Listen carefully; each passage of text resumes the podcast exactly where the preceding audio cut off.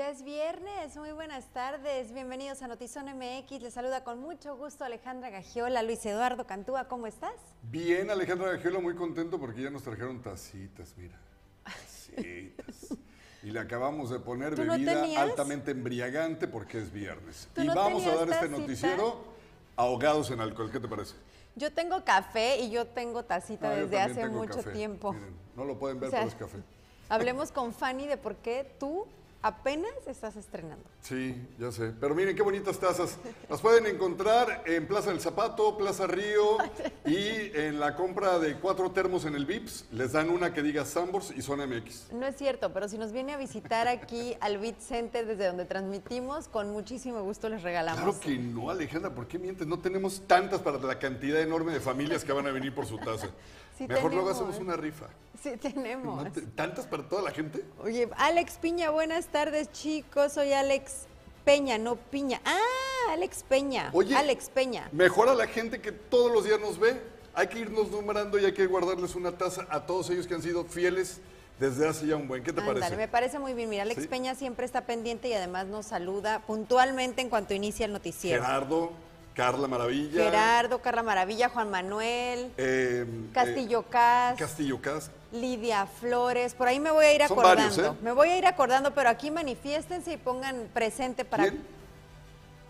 Ah, peor, Ah, peor eh, Gold's Child. Peor Gold Child también. Bueno, todos ustedes, cuando vengan aquí, además de que les vamos a dar un, un tour que puede tomar más o menos unas dos, tres horas de su día, para que conozcan todas las instalaciones, se van a llevar una taza. Nuestro amigo David, que conocimos David en Tribuna en tu colonia. supuesto. Bueno, nos vamos a ir acordando, presente, dice Alex. Pero ustedes eh, manifiéstense aquí en los comentarios de nuestras redes y bueno, iniciamos con la información. Y bueno, no sé en referencia a qué podríamos decir que la vivienda es cara en Tijuana, pero si usted ha intentado rentar un departamento o una casa, sabe que a veces en comparación incluso con el centro del país los precios se han ido al cielo, pero recientemente ha habido un incremento muy notorio. Aquí la información.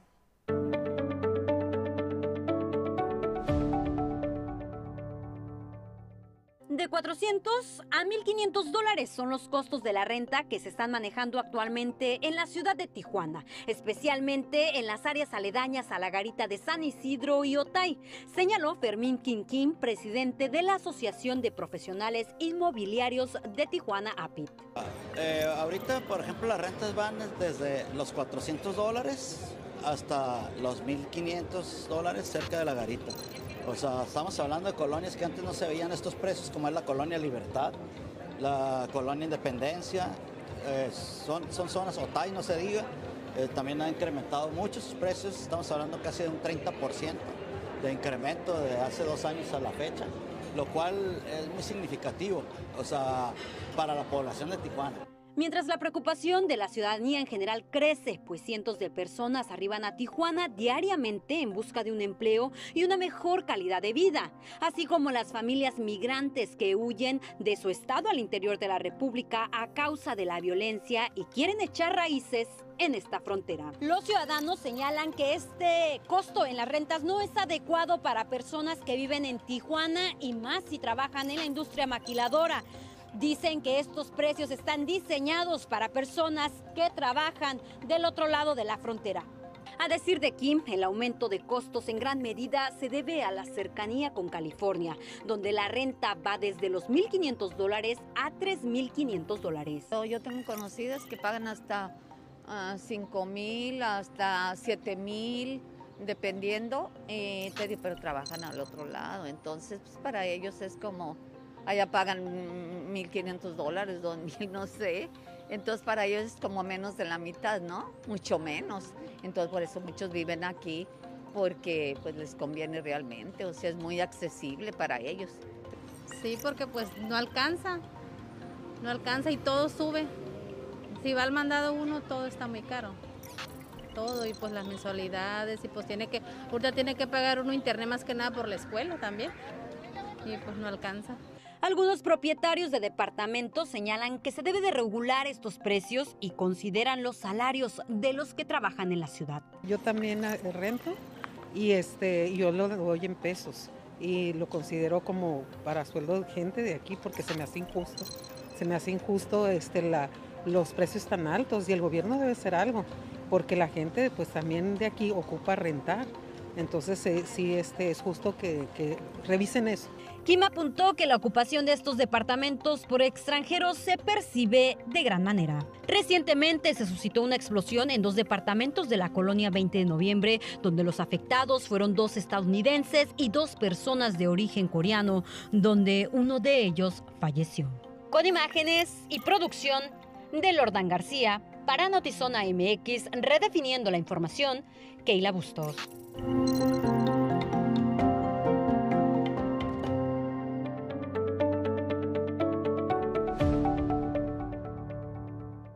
Decíamos antes de la nota que íbamos a mencionar a las personas que normalmente se conectan y que nos acompañan y aquí ya nos están poniendo presentes. Héctor Melendres, buenas tardes.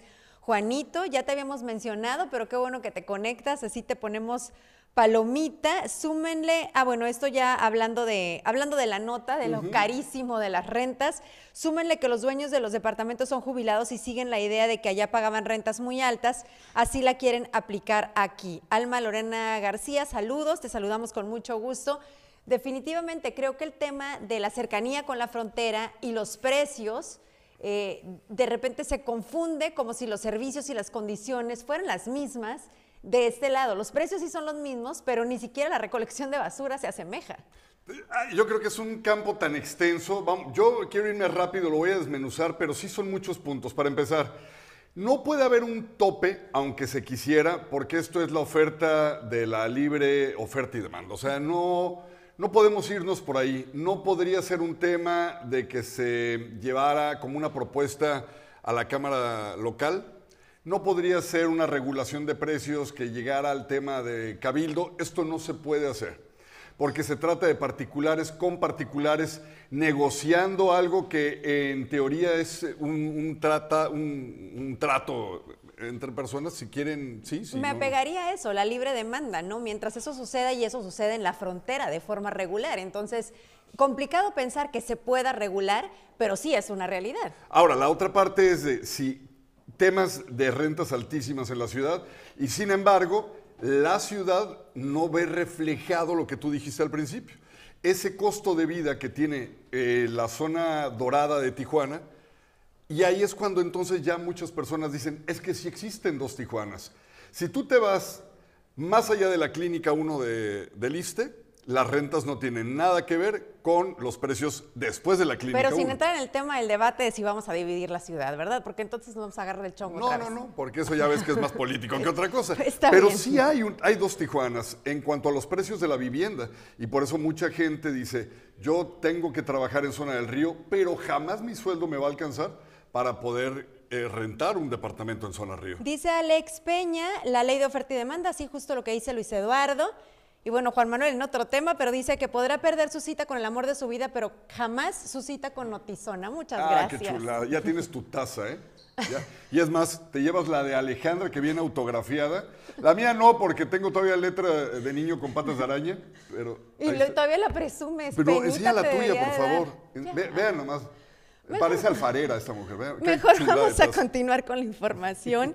y bueno, eh, le- les mencionábamos el- en un avance el tema nuevamente de la inseguridad y sobre todo una presunta extorsión a los restauranteros y sobre eso, Luis, tienes más información. Sí, algo que verdaderamente está de llamar la atención. Por favor, pegue oreja. Cuatro sujetos irrumpieron en un conocido restaurante, el que está usted viendo en sus imágenes, ubicado en la calle Loreto de Zona Río, y arrojaron una bomba molotov. Sí, esta que es un frasco con petróleo que tiene una mecha y que la finalidad es incendiar. Bueno, pues esto fue el día de ayer que se reportó ante el número de emergencias, por lo que acudieron elementos de la Policía Municipal y bomberos. Uno de ellos fue capturado y detenido en el lugar. Vamos a ver qué es lo que dice la Fiscalía con respecto a la información que van a arrojar.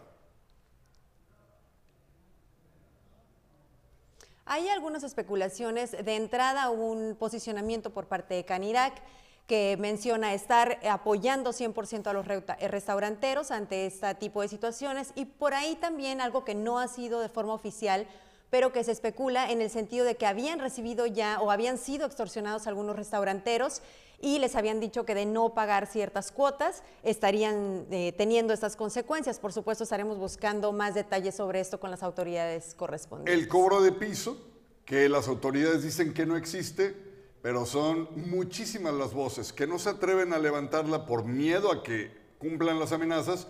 Otras tantas personas no lo hacen porque decirlo al aire pues no les va a arreglar el problema. Les dice la autoridad, tienes que venir y levantar una denuncia. Pero eso y nada muchas veces hemos visto que es exactamente lo mismo. Entonces, pues ahí está, como dice Alejandra, una posibilidad, es una línea que se va a abrir de investigación, pero hasta ahorita lo que sí es un hecho es que en plena zona blindada del río hayan entrado con bombas Molotov. Terrible.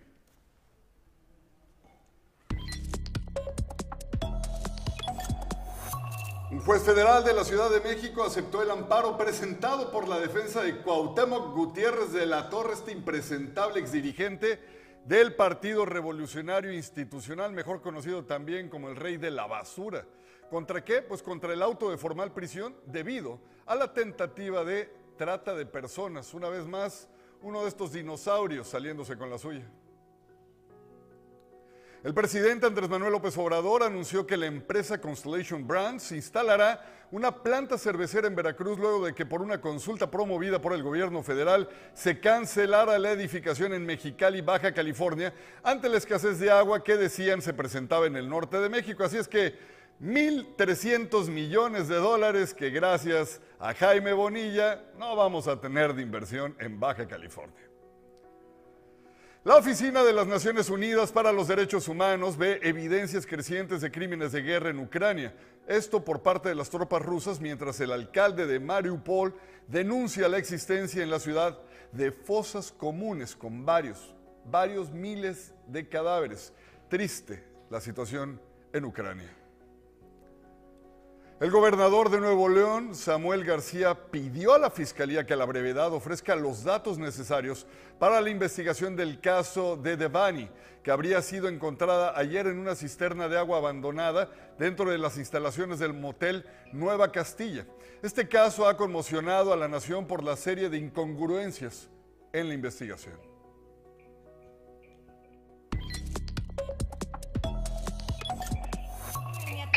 El subsecretario de Salud en el Estado, el doctor Néstor Hernández. Doctor, adelante, ¿cómo está? Muy buenas tardes. Buenas tardes. Hola, hola, ¿qué tal? Muy buenas tardes, ¿cómo están? Muy bien, muchas gracias. Platíquenos sobre esta intensificación sobre la campaña de vacunación contra el COVID-19, porque entendemos que ha sido intensa, pero parece que ahorita eh, están urgiendo a la población que no se ha vacunado a asistir. Sí, fíjate que definitivamente sí estamos invitando a toda la población a realizar esta aplicación de vacuna, eh, sobre todo focalizada entre los grupos de entre los 18 y 39 años de edad, que son los que menos han ido a vacunarse. Entonces, en este punto es bien importante eh, pues realizar todas las actividades correspondientes, irse a vacunar y realizar toda esta aplicación. Fíjate que afortunadamente ahorita las vacunas ya no están resguardadas por las Fuerzas Armadas. Ahorita ya está disponible en todos los centros de salud. Entonces, en todos los centros de salud de la Secretaría, del IMSS, del ISTE, del ISTECALI, eh, y bueno, pues evidentemente también eh, en, este, en las zonas, eh, en, en los hospitales, y en algunos puntos donde vamos a estar vacunando, pues está disponible la vacuna completamente gratis para todas las personas, refuerzos AstraZeneca a partir de los 18 años. Doctor, ¿qué porcentaje de la población en Baja California podríamos decir que ya está vacunada? Bueno, mira, ahorita tenemos un total de 2.400.000 esquemas completos aplicados y bueno, pues estamos eh, por arriba, eh, casi en el millón de personas que están con refuerzo. Entonces, este, pues sí, sí nos da un porcentaje importante por grupos de edad. Por ejemplo, en los mayores de 60 años ya tenemos prácticamente el 100% de la población vacunada. Eh, como por grupos etarios, bueno, pues va variando. El grupo etario que menos eh, cobertura de vacunación tiene, pues está en el grupo de los 18 a los 39 años de edad. Sí, es cierto, en estas fechas donde hemos intensificado las actividades en el operativo abril, pues hemos incrementado de manera importante la cantidad de personas eh, con aplicación de refuerzo. Y es por eso que en este operativo abril, eh, pues estamos acá en estos últimos nueve días para la aplicación de este biológico. Doctor, se avecina para Estados Unidos la posibilidad de quedarse sin cubrebocas a partir del 3 de mayo y quisiéramos saber si la proximidad que tenemos con el vecino país nos va a llevar también a la misma disposición. Y por otro lado, si se extiende el uso del cubrebocas, ¿qué va a pasar con los visitantes que pues ya están exentos de usarlo prácticamente y se topan aquí con una serie de contradicciones a veces eh, medio raras para ellos, bueno, y en general para el público? Sí, bueno, fíjate, aquí en, eh, esa es una pregunta muy interesante y qué bueno que la haces. Es cierto, en los Estados Unidos se tiene eh, pues otro tipo eh, de, de, medidas donde, bueno, pues está determinando eh, la libertad o el liberar el uso del cubreboca. Nosotros somos un poco más eh, eh, conservadores en ese sentido. No queremos dejar de usar el cubrebocas porque, bueno, independientemente de la protección contra COVID, se puede proteger contra otro tipo de enfermedades eh, que, bueno, pues nos pueden ocasionar ciertos daños a la salud. Eh, en este sentido, pues hay que ser muy claros. Estamos evaluando el dejar como opcional todavía no está ese punto, dejar como opcional el uso del cubrebocas. Ahorita lo vamos a seguir usando en las próximas semanas y dependiendo de la evolución de la pandemia a lo largo de estos días, bueno, pues se va a definir exactamente si vamos a, a, a dejar esa situación como opcional o vamos a continuar con la obligatoriedad en sitios cerrados. Actualmente en sitios abiertos es completamente opcional y bueno, pues vamos a seguir con las actividades de lavado de manos eh, para realizar la contención de esta enfermedad y sobre todo la ventilación de los espacios. Doctor, nuestra referencia siempre sigue siendo Estados Unidos y allá ya hablaron de una cuarta, eh, una cuarta vacuna para tener un esquema completo. Aquí sigue siendo una tercera. ¿Estamos ya contemplando la cuarta? Por supuesto, ya estamos contemplando la, cuarta dosis y bueno, pues nosotros siempre, al igual que prácticamente todo el mundo, siempre nos basamos en medicina basada en evidencias y en ello, bueno, pues ahorita junto con la Política Nacional de Vacunación y el próximo lunes lo, lo estaremos anunciando, eh, ya que se formalice eh, pues el, el, inicio de la aplicación de esta cuarta dosis. En este momento, bueno, pues se continúa la evaluación en medicina basada en evidencias eh, por parte del nivel federal y al momento de que tengamos los lineamientos inmediatamente avisaremos. Porque es importante, porque tenemos que estandarizar los procesos en todo el país para que no tengamos situaciones eh, diferentes en los distintos estados. Subsecretario, y los menores de edad, el tema eh, abarca, sí abarca también eh, refuerzo, las dosis van a ser contempladas de la misma manera, ¿para cuándo? Ah, esa es una excelente pregunta, qué bueno que la haces. Las personas que están entre los 5 y los 13 años de edad, bueno, pues también ahorita por, eso estamos realizando la aplicación en todos los adultos a partir de los 18 años de edad y los refuerzos, obviamente si van menores a, y que están pendientes de algún esquema se les aplica sin ningún problema. Eh, sin embargo, bueno, pues en los próximos meses queremos continuar, sí, con COVID como un esquema normal de vacunación universal en todos los centros de salud, pero eh, también eh, eh, buscaremos verificar junto con el nivel federal el inicio de la aplicación de los menores de 5 años. Subsecretario Néstor. Perdón, menores de 5 años, personas entre los 5 a los 13 años, perdón. Doctor Néstor Hernández, subsecretario de Salud en el Estado, le agradecemos enormemente este enlace telefónico. No, hombre, al contrario, muchísimas gracias a ustedes y cualquier cosa estamos para servirles. Muchas gracias, buenas tardes. Buenas tardes, muchas gracias. Bueno, pues ahí está la información, creo que puntual, ¿no? Vale mucho la pena.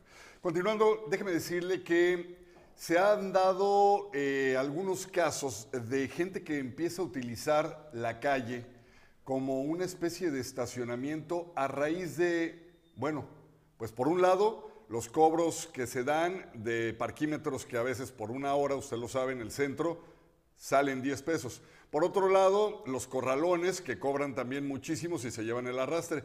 Y en sí, por aquellos que no saben dónde colocar pero que tienen muchos carros. Vea por favor la siguiente nota.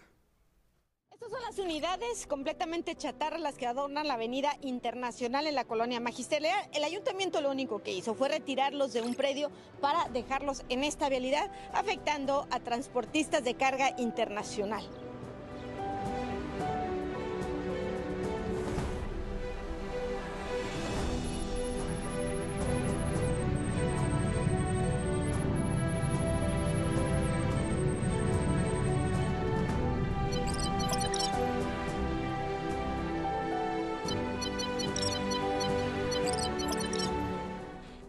Chatarra hasta vehículos de reciente modelo.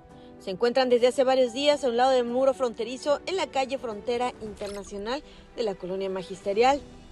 Se trató de un desalojo de las autoridades municipales. Señalan que una empresa concesionada por el ayuntamiento colocaba las unidades en un predio de particulares utilizándolo como un corralón. Principalmente por la saturación. Tenemos mucha saturación y necesitamos hacer un reordenamiento de quién tiene de las concesiones porque hay muchas irregularidades en los contratos que se han venido dando no solo por parte de las empresas, sino porque no había una revisión, entonces acomodaban como querían, hacían lo que querían por ambas partes, ¿no? Por, porque hay es una responsabilidad mancomunada, pero vamos a hacer un reordenamiento que lleva tiempo. Pese a que los autos, señaló el secretario general de gobierno, Jorge Salazar Miramontes, serían reubicados en otro corralón. Llevan varios días en el lugar, lo que ha generado problemas de circulación para tráilers de carga que transitan en la zona de Otay para cruzar hacia Estados Unidos. Iniciamos con un ordenamiento en, en las concesiones de, las grúas, de los corralones. Eh, si bien lo saben, se hizo un operativo, algunos se clausuraron y demás. Señaló que las unidades estaban resguardadas, pues se trata de autos que fueron remolcados por diversas sanciones de tránsito y los propietarios están en proceso administrativo para su recuperación. Tengo entendido que el predio no era del, concesionario y ahorita lo que se está haciendo es, se está buscando un espacio para esos todos aquellos carros que están detenidos, se van a trasladar. A- al predio de la concesionaria. En eso es lo que estamos ahorita. Sobre la avenida Frontera Internacional en el área de la garita comercial de Mesa Otay, cientos de autos apilados invaden alrededor de dos kilómetros a un lado del muro fronterizo con Estados Unidos, sin que hasta el momento sean retirados. Con imagen y edición de Tania Hernández, informó para Notizona MX, redefiniendo la información. Ana Lilia Ramírez.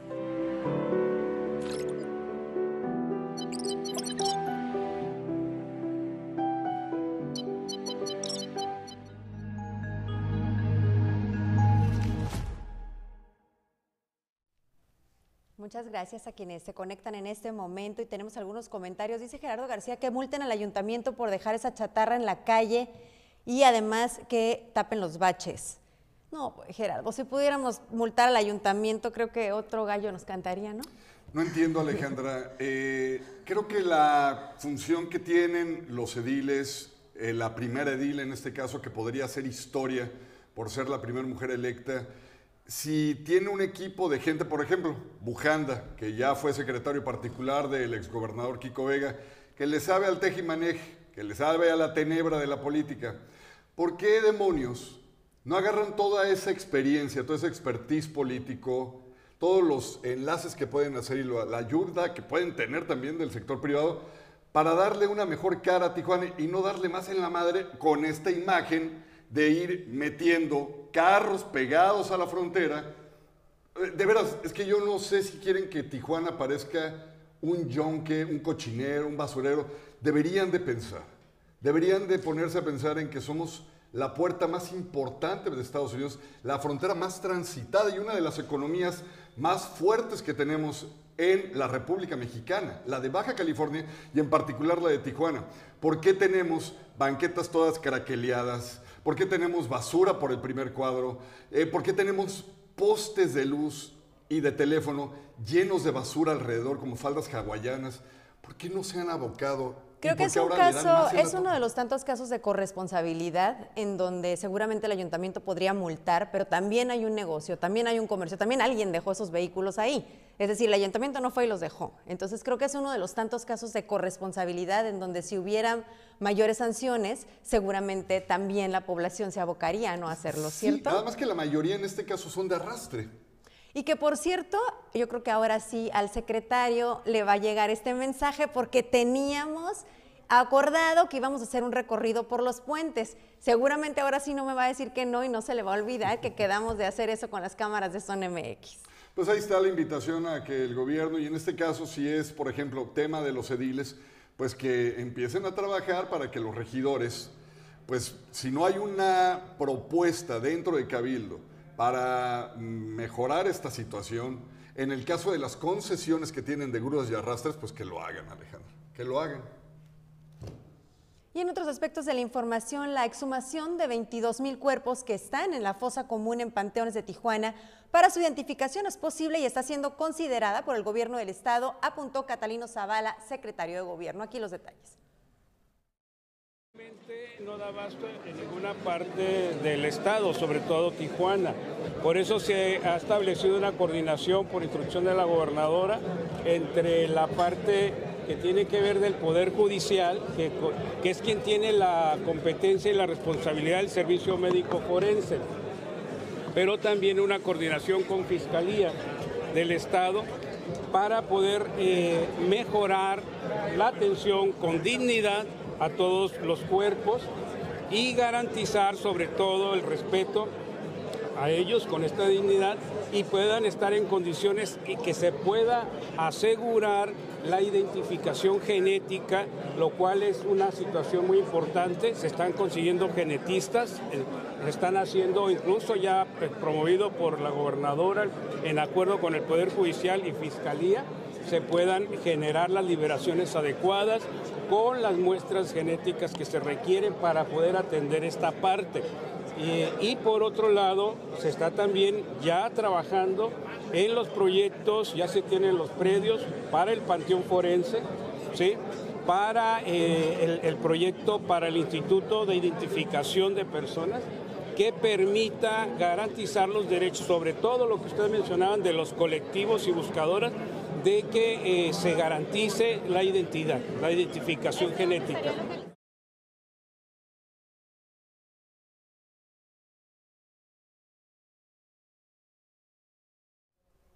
Bueno, y nosotros ya nos despedimos, pero a partir de hoy tendremos en Zona MX sección de deportes. Que tanto habían pedido ustedes y que gracias a las cartas y a los correos que nos enviaron, bueno, quiero decir cartas y mensajes, porque cartas sí, escritas. cartas que llegaron con paloma mensajera. con Jaimito el cartero. pero sí, aquí tienen y estrenamos sección de deportes. Claro que sí, así que los dejamos con Adrián. Nosotros nos despedimos, los esperamos el lunes en punto de las 6 de la tarde en Notizón MX. Pásela bonito. Feliz fin de semana.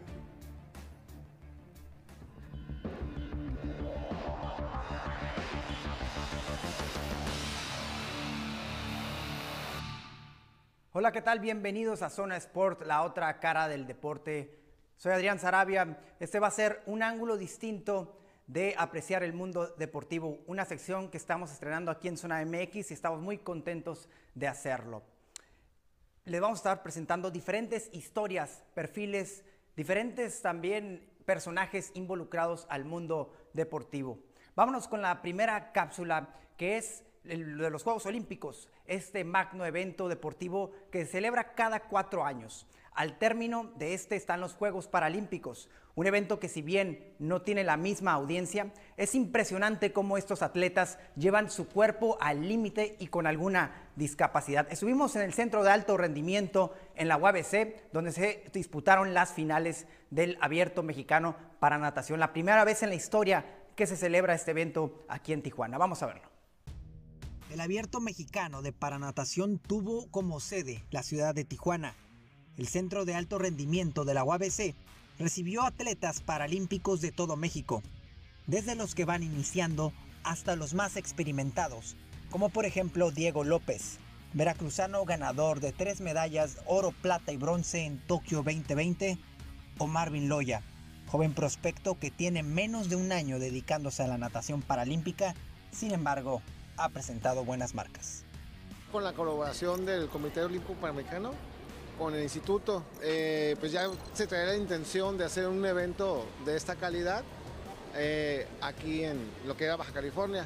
Y bueno, por primera vez en la historia, ahora sí que tenemos la oportunidad, gracias al apoyo pues, precisamente del Comité Paralímpico Mexicano, que nos volteó a ver. Mira, pues los resultados eh, han sido para nosotros aquí en Baja California, pues tenemos a Fabián, eh, que es, es una categoría juvenil, tiene 16 años y el día de ayer eh, logró su primera medalla de plata. Entonces para nosotros es súper importante porque nosotros es un fogueo para ellos y bueno, eh, para nuestros chicos que están participando es una gran experiencia ya que están compitiendo pues con todo así contra el Plus y el Pro de México, ¿no? Contra todos los chicos que fueron a representarnos a, a Tokio 2020. Sin duda, un evento que marcará un precedente importante en el deporte paralímpico de la Baja. Este es el primer evento de este tipo para ellos, la, el Paranacional o, la, la Paralimpiada. Es, eh, este es el primero de este tipo y la verdad es un evento en el cual hemos estado aprendiendo bastante, tanto ellos como, como atletas, como nosotros como entrenadores. Son muchas cosas que, que estamos aprendiendo, estamos eh, en contacto con los demás entrenadores, con toda la disposición del mundo ellos para, para apoyarnos y, es, es, algo, algo muy padre pues, que, estamos, que estamos llevando aquí. Fabián Cázares, el único baja californiano que ganó medalla en el abierto, obtuvo la plata en la prueba de 50 metros mariposa y apunta a grandes cosas. Me siento bien que por fin mi, mi, trabajo ha pagado por todos los días que he entrenado, por cuatro horas en la agua, haciendo mis técnicas, tratando de perfeccionarlas. Una buena sensación. Pues, ojalá que este, este cumplido me ayude a por fin ir a otro nivel que fue internacional, ya que ojalá ir a otros lugares como Arizona en el futuro. ¿Que iniciaste en la natación? ¿Cuándo te diste cuenta que te gustaba? Me di cuenta cuando me gustaba cuando empecé, hace tres años y medio que estaba en un campamento y pues invitaron a venir ya que en el campamento nadé aquí me observaron. Y de ahí hace el examen me invitaron a quedarme unos varias semanas para que entrene y luego me hice mi primera competencia y de ahí me gustó. El caso de Julia García es un poco más complicado a la hora de competir, pues padece deficiencia de la hormona de crecimiento y tiene que medirse ante otras competidoras que no presentan esa misma condición. Sin embargo, es de las más destacadas de Baja California. Yo, soy, yo estoy encargado de, de, llevar el proceso de Julia, de Julia García, en Mexicali. Y la verdad ella desde, desde más pequeña de, de, edad lo que, lo que hacía es que empezó en clases y luego ya pasó al preequipo, equipo con nosotros en, en, en, la ciudad deportiva y de ahí la hemos estado atendiendo desde, desde hace ya un buen, un buen rato. ¿Desde qué edad te interesó a ti la natación? Desde los seis años con mi abuela. Pues mi abuela tiene una clase, tiene clases de natación y yo fui ahí a esas clases y desde ahí me gustó. He llegado a las finales y quiero ahorita ver si puedo ganar una medalla. Con toda su experiencia, ¿cómo es la diferencia entre preparar a un atleta convencional y alguien con discapacidad? Pues la verdad, eh, yo me acerqué con, unos compañeros de, la escuela para, pedirles apoyo y me dijeron, ¿sabes qué? Empieza a trabajar normal con ellos. Y de hecho, ahorita los tenemos a, ellos en, en, un grupo con convencionales, junto con convencionales y estamos trabajando con ellos así. Estamos trabajando lo que hacemos con los convencionales, estamos adaptándoselos a ellos, pero, pero estamos haciéndolo igual. Con imágenes y producción de Alex Padrón, redefiniendo la información para Zona Sport, Adrián Sarabia.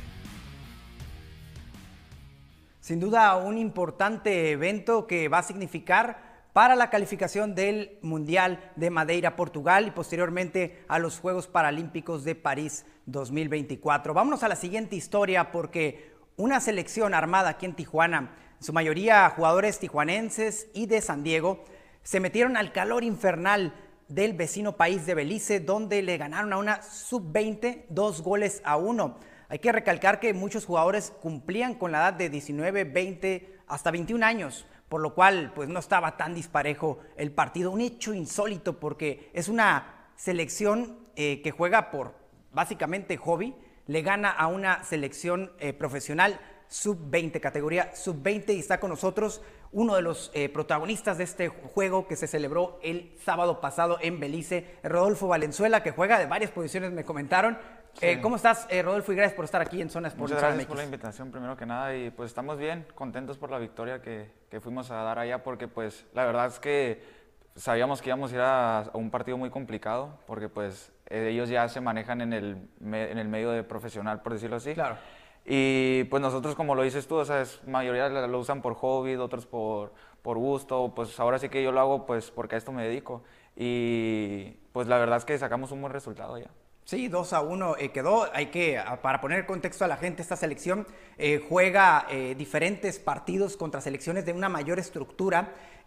una nota que salió en algunos medios nacionales también, esta victoria de esta selección que le gana a el combinado de Belice Sub-20. Eh, tú juegas aquí en Tijuana, en el Romero Manso En y en distintos equipos, ¿no? Sí, juego en las diferentes canchas eh, como lo son Nuevo Food, Seminario, Reyes, o sea, me manejo en diferentes partes toda la semana, pero pues igual creo que el fuerte es el Romero Manso, los días martes en el Elite con el equipo de Manchester Tijuana.